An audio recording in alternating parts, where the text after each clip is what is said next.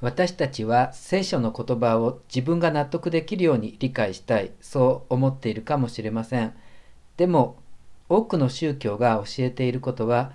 自分が納得するということではなくてむしろ自分を捨てるということです。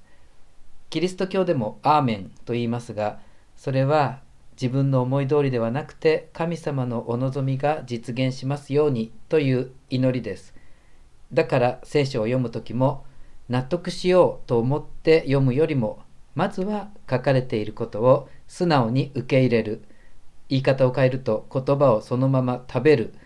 それが重要です。例えば講演会などで人の話を聞いて分かりやすくていい話だった。そう思う時というのはもう自分がもう納得していることをその人も話してくれたからだから我が家を得たりで、まあ、いい気分になってあいい話だったとなるわけですがでもそれでは全然自分の殻の外に出られませんむしろ納得できない話を聞かされてそれに忍耐強く耳を傾けてゆくそういう時私たちは自分の殻の外側に出ていくことができます。素直に聞くということこそ自分を捨てるということです。神秘思想家のルドルフ・シュタイナーも批判せずにひたすら他人の言葉を聞くこのことが極めてスピリチュアルな事柄でありまた優れた霊的な修行でもあることを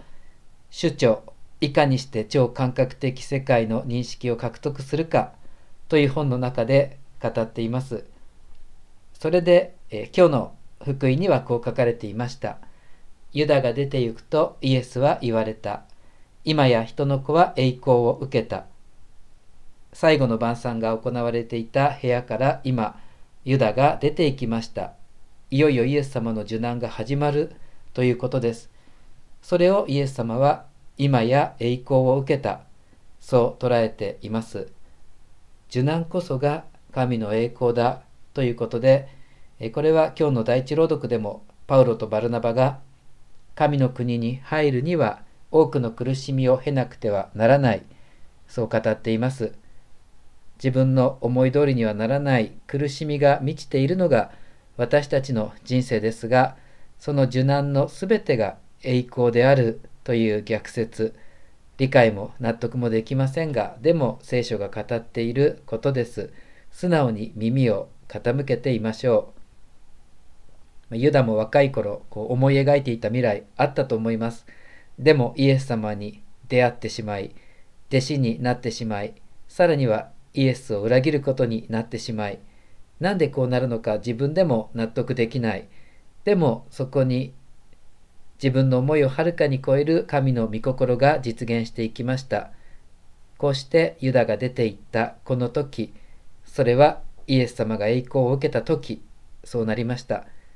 そしてその後イエス様は、私があなた方を愛したように互いに愛し合いなさいという掟をくださいます。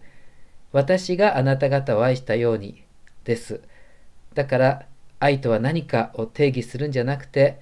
愛の一覧表を作るんじゃなくて大切なのはちゃんとイエス様と一緒に生きているということです。